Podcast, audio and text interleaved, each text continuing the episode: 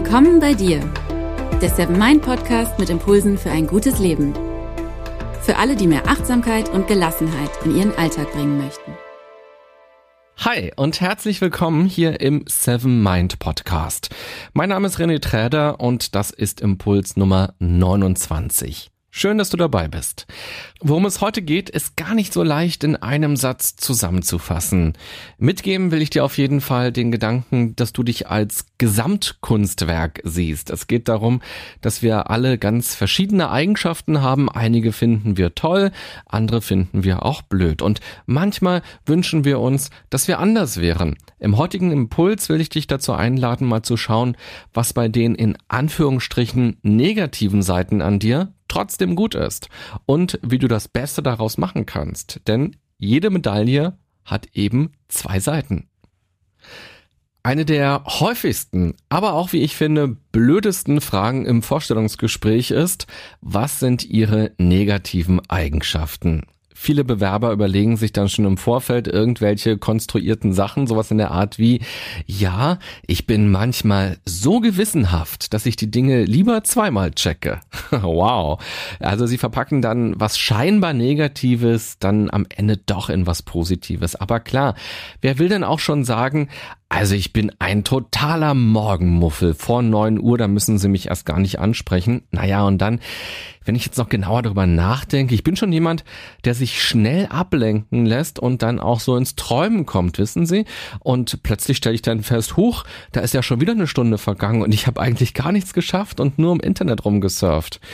Ach so, und dann muss ich auch sagen, Teamwork, ja, das ist gar nichts für mich. Andere Leute, die regen mich echt schnell auf und bringen mich auf den Zeiger. Und habe ich jetzt den Job?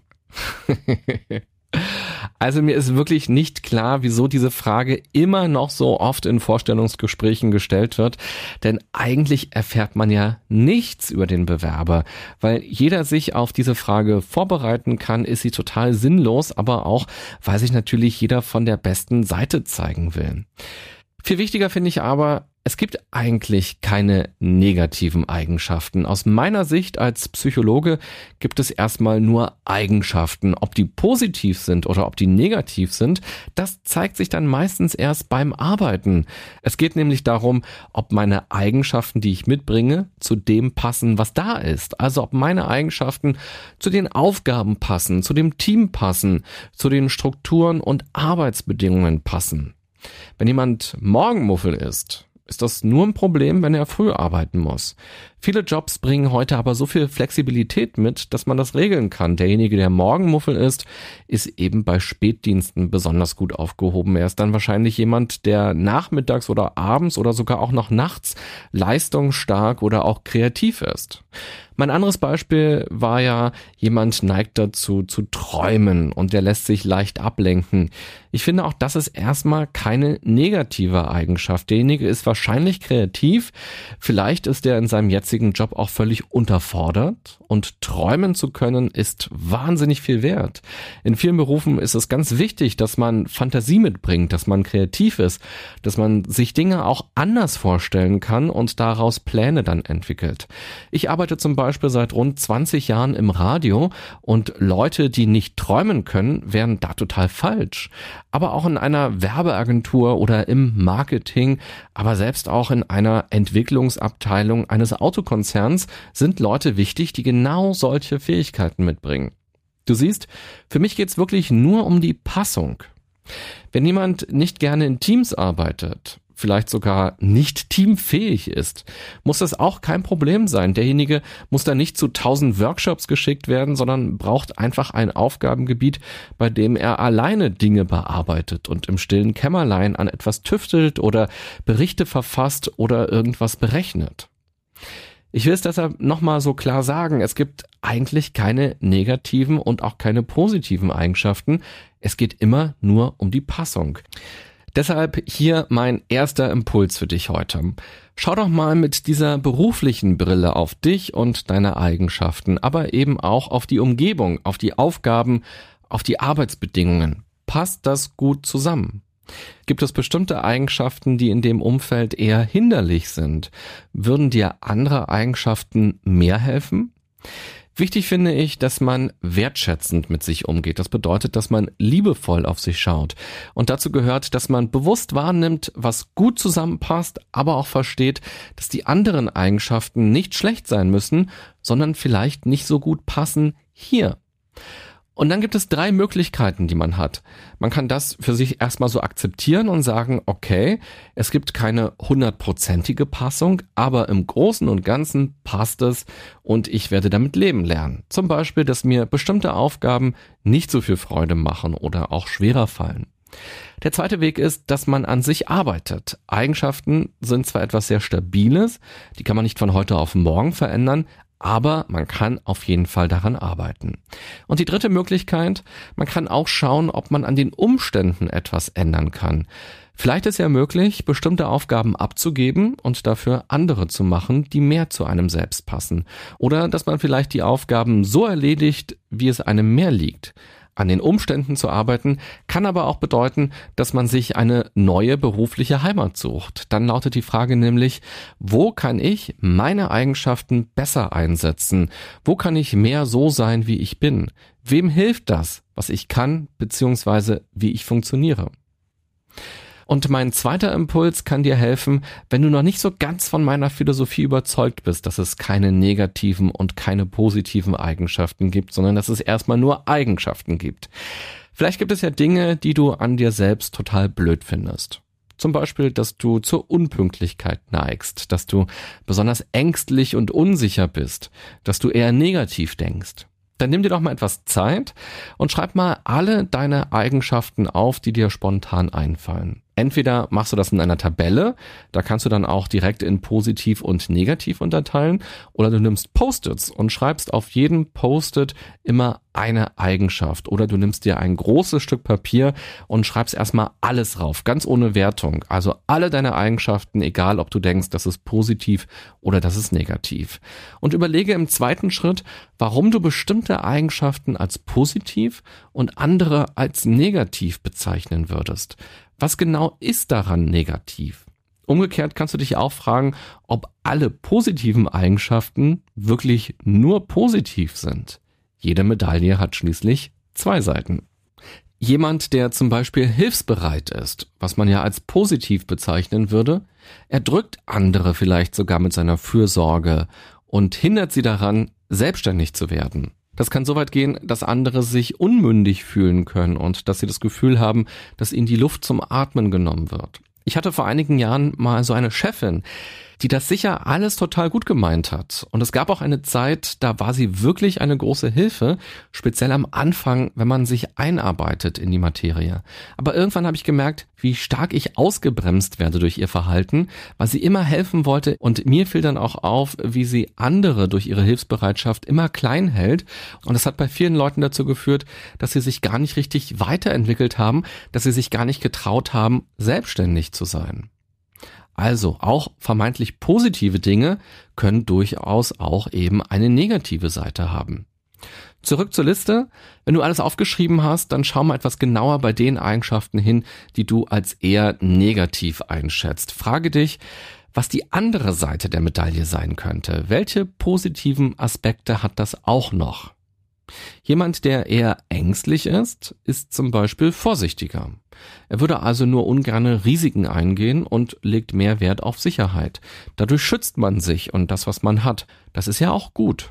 Wenn es dir so geht und du denkst, ja, aber ich bin eben zu ängstlich und zu vorsichtig, dann geht es trotzdem erst einmal darum, das zu wertschätzen, also sich auch selbst zu wertschätzen und die Sorgen und die Ängste anzuerkennen. Es gibt ja Gründe, warum man so ist, wie man ist. Und wenn man etwas mutiger und etwas sicherer werden will, dann geht es erst im zweiten Schritt um die Frage, wie man sich verändern kann.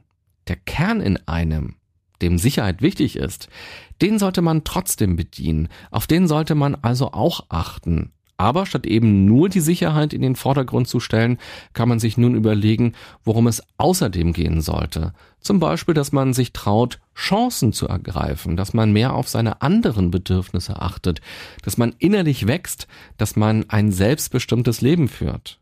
Und dann kann man sich fragen, was muss ich eigentlich tun, um mich ein ganz kleines bisschen mehr in Richtung Mut zu entwickeln? oder in Richtung Spontanität. Es sollte nicht darum gehen, sich um 180 Grad zu wandeln, sondern eben offen zu sein für neue Aspekte und so das eigene Spielfeld zu erweitern, den Bereich, in dem man sich bewegt, zu vergrößern, dadurch, dass man flexibler mit seinen Eigenschaften umgeht. Ich will dir noch ein zweites Beispiel geben, damit noch deutlicher wird, was ich meine. Gerade habe ich ja gesagt, dass in den Medien und auch in vielen anderen Branchen Leute gebraucht werden, die kreativ sind, die träumen können, die spinnen können, denn nur so können tolle, neue, innovative Ideen entwickelt werden. Genauso sind aber auch Leute wichtig, die vielleicht eher die Rolle des Kritikers oder des Nörglers einnehmen, die also auf Schwachstellen oder mögliche Probleme hinweisen. In kreativen Prozessen können die schnell nämlich als Spielverderber wirken. Man will denen sagen, Mann, denk doch mal groß und sei nicht so pessimistisch. Aber die erfüllen eine ganz wichtige Funktion. Sie erden die Träumer nämlich. Und sie helfen dabei, dass man Fehler vermeidet. Vor allem tragen sie aber auch dazu bei, dass man nicht nur träumt und immer größere Seifenblasen entstehen, sondern dass man auch ins Machen kommt und Dinge ausprobiert.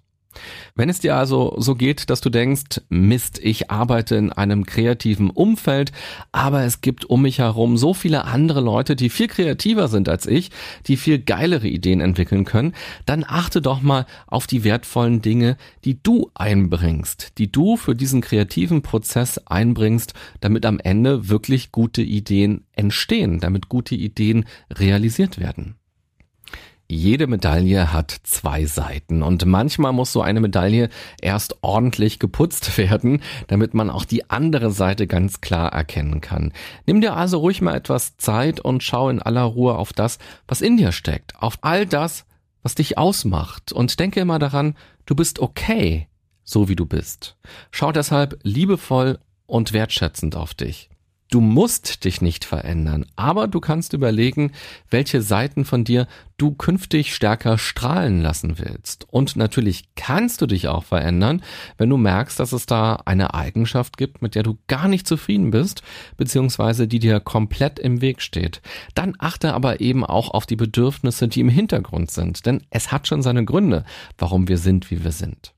Und daran schließt sich ein nächster kleiner Impuls an. Alles das, was ich gerade gesagt habe, was für uns selbst gilt, gilt natürlich auch für andere, für die Menschen um uns herum, für Kollegen, Freunde, Nachbarn, für die Familie und natürlich auch für den Partner oder für die Partnerin oder auch die Kinder. Bei anderen fällt es uns ja oft ganz leicht, Schwachstellen auszumachen oder wir sind regelrecht genervt vom Verhalten oder von bestimmten Charakterseiten bei anderen. Vielleicht gibt es ja jemanden, über den du dich regelmäßig aufregen könntest oder es auch tatsächlich tust. Zum Beispiel ein Kollege, der dich wahnsinnig macht, weil er zum Beispiel so unstrukturiert ist oder so super korrekt oder weil jemand viele Bedenken hat bei Projekten oder weil sich jemand immer direkt reinstürzt in alles, ohne einen Plan zu haben oder, oder, oder. Schau dir seine Medaille mal von allen Seiten ganz genau an. Achte nicht nur so sehr auf die Seite, die so offensichtlich ist, sondern frage dich, was ist an seiner Art, was ist an seinen Eigenschaften auch gut, was ist positiv daran, dass er so ist, wie er ist. Auch hier braucht es vielleicht etwas Geduld und Zeit und einen richtig großen Spritzer Meister Popper. Für die Zusammenarbeit lohnt es sich aber sehr und vielleicht kannst du ihm ja sogar helfen, seine andere Seite noch mehr strahlen zu lassen. Wenn du zum Beispiel Projektleiter bist, dann überlege dir, welche Aufgaben besonders gut zu ihm passen würden und gib ihm dann eher solche. Oder sei dankbar dafür, dass bei dir im Haus unten ein Rentner wohnt, der alles immer überwacht. Dadurch haben es nämlich zum Beispiel Einbrecher auch schwer. Außerdem, und das finde ich auch so wichtig, das, was uns bei anderen auffällt, hat sehr viel mit uns selbst auch zu tun. Es gibt diesen schönen Satz, wir sehen die Dinge nicht, wie sie sind, sondern wir sehen die Dinge, wie wir sind. Die Bewertung, ob etwas gut oder schlecht ist, die findet in unserem Kopf statt. Egal ob es dabei um unsere Eigenschaften geht oder um die Eigenschaften von anderen Leuten. Im Sinne von Achtsamkeit geht es also darum, erst einmal nur wahrzunehmen, was da alles ist und alles, was ist, anzuerkennen. Also Fazit der heutigen Folge. Versuch dich als Gesamtkunstwerk zu sehen und mach nicht direkt Stempel auf deine Eigenschaften, darauf, wie du bist, das ist eine gute Eigenschaft, das ist eine schlechte Eigenschaft. Akzeptiere erst einmal, dass du so bist, wie du bist. Und schau doch mal, was auch an den Dingen gut ist, die du als eher negativ bezeichnen würdest. Was ist die andere Seite der Medaille? Überlegen kann man auch, wie und wo und bei was diese Eigenschaften vielleicht sogar besonders nützlich werden. Arbeite also an der Passung. Vielleicht muss man gar nicht sich selbst ändern, sondern sich nur eine andere Umgebung suchen, beziehungsweise die Umgebung gestalten. Wenn du aber trotzdem unzufrieden bist und etwas an dir ändern willst, versuche erst einmal zu verstehen, warum du so bist, wie du bist. Was gibt es für Gründe oder für Ursachen dafür? Und dann formuliere es am besten positiv. Künftig will ich aktiver sein und nehme mir vor, öfter mal Ausflüge zu machen, mich mit Freunden zu verabreden oder nach der Arbeit, vor der Arbeit noch eine Runde joggen zu gehen oder schwimmen zu gehen. Aber vergiss nicht, es geht nicht darum, dich zu verbiegen, damit du so bist, wie du glaubst sein zu müssen, sondern entwickle dich in die Richtung, die du wirklich willst, die wirklich gut für dich ist. Schließlich ist es ja dein Leben. Und wenn du eine Couch Potato bist und damit zufrieden bist, ist doch alles okay. Und vielleicht bist du ja dann grundsätzlich jemand, der eher ruhig ist und damit bist du auch ein Ruhepol für andere. Jede Medaille hat zwei Seiten und du bist okay, so wie du bist. Bevor du gleich die Flasche Meister Propper rausholst, nimm dir doch kurz einen Augenblick Zeit und lass einen Kommentar für diese Folge da, zum Beispiel bei iTunes. Mich interessiert sehr, was euch an dem Podcast gefällt und welche Themen euch interessieren. Vielen Dank auch an alle, die schon Herzen und Likes und Sterne vergeben haben und eben auch kurz kommentiert haben, was sie mögen.